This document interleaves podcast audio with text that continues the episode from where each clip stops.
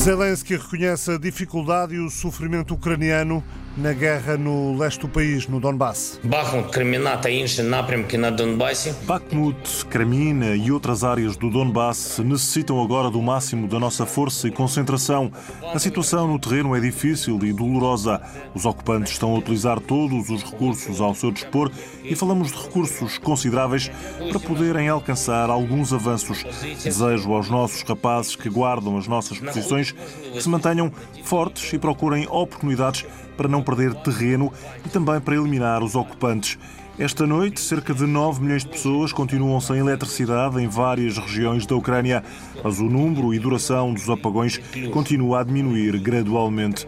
Não iremos desperdiçar tempo, iremos implementar rapidamente tudo o que foi acordado em Washington, tão depressa quanto possível.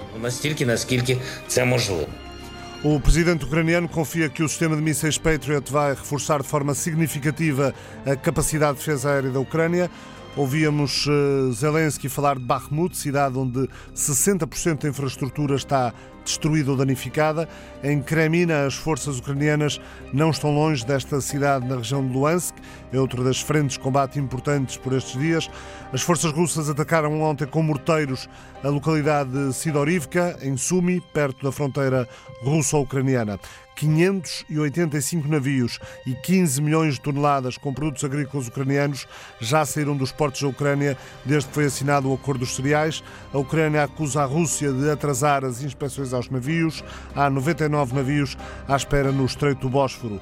Ontem, o ministro dos Estrangeiros ucraniano, Dmitry Kuleba, propôs uma cimeira de paz em fevereiro, com mediação das Nações Unidas e do secretário-geral António Guterres, a quem reconheceu eficácia diplomática e negocial, além de ser um homem de princípios. Mas o porta-voz do Kremlin rejeitou as condições propostas pela Ucrânia para realizar uma cimeira de paz até final de fevereiro, destacando que a Rússia apenas se concentra nas suas próprias condições e no bom senso. Na entrevista à Associated Press, o ministro ucraniano Dmitry Kuleba disse que o governo tenciona realizar essa cimeira até final de fevereiro, preferencialmente na ONU, com o secretário-geral António Guterres como mediador. Questionado sobre se Kiev convidaria Moscou para a cimeira, se convidaria o, o governo russo, Kuleba respondeu que primeiro a Rússia precisa de aceitar ser processada por crimes de guerra no Tribunal Internacional. O ministro dos Estrangeiros ucraniano minimizou os comentários das autoridades russas de que estão prontos para negociações. Afirmou, eles dizem regularmente que estão prontos para negociar, o que não é verdade, porque tudo o que fazem no campo de batalha prova exatamente o contrário. Já o porta-voz do Kremlin, Dmitry Peskov, respondeu a Kiev sublinhando que a Rússia nunca seguiu as condições estabelecidas por outros, apenas se concentra nas suas próprias condições e no bom senso, destacou o porta-voz do Kremlin, Peskov, citado pela agência de notícias estatal russa RIA Novosti. Na semana passada, o porta-voz do Kremlin tinha realçado que nenhum plano de paz ucraniano pode ter sucesso sem levar em conta as realidades de hoje, que não podem ser ignoradas, numa referência à exigência de Moscou de que a Ucrânia reconheça a soberania da Rússia sobre a Crimeia, anexada pela Rússia em 2014, bem como outras conquistas territoriais. O porta-voz do Kremlin rejeita as condições propostas pela Ucrânia para realizar essa cimeira até final de fevereiro. Vamos continuar certamente a acompanhar esta esta notícia, este desenvolvimento diplomático no conflito. Ontem houve ataques russos em Donetsk, Kherson, Kharkiv, Dnipropetrovsk, Sumi, Mykolaiv, Zaporizhia e Luhansk, de acordo com as autoridades locais.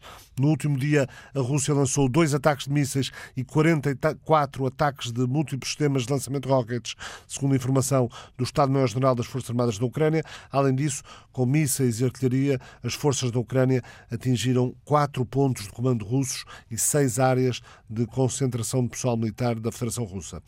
A Ucrânia assume que quatro soldados ucranianos foram mortos em missão dentro da Rússia.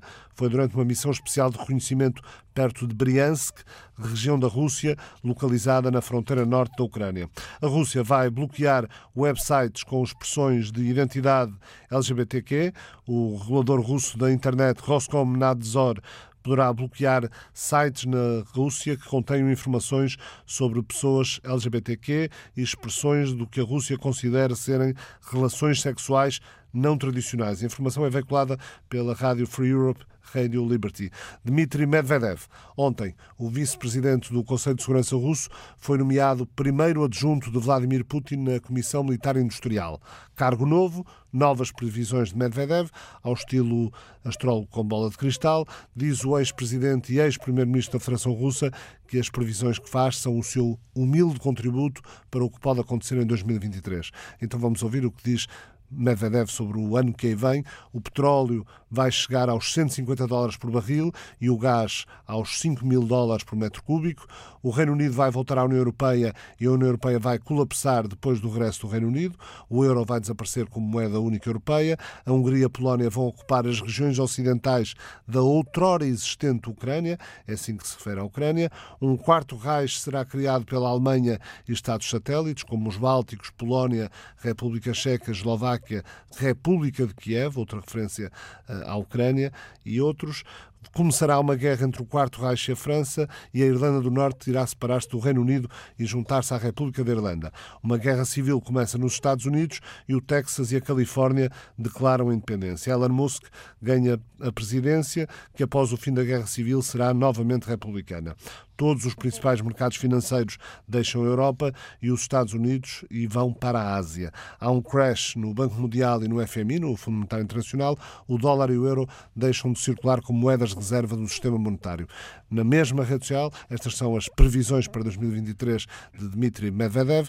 Na mesma rede social, Twitter, o patrão dela, da rede social, Elon Musk, comentou dizendo que são as previsões mais absurdas que já viu e simultaneamente ignorantes em relação às energias renováveis e à inteligência inteligência artificial. Previsões, o tempo delas, umas com mais lógica do que outras, não muito longe desta guerra da Ucrânia, noutra zona altamente sensível do território europeu, a Sérvia coloca tropas fronte, na fronteira do Kosovo no mais alto nível de prontidão de combate.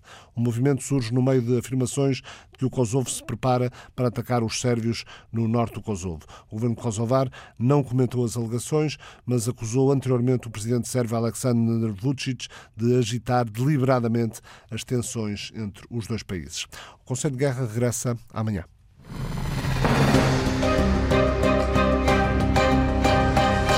Sempre a seguir às nove e meia com Ricardo Alexandre.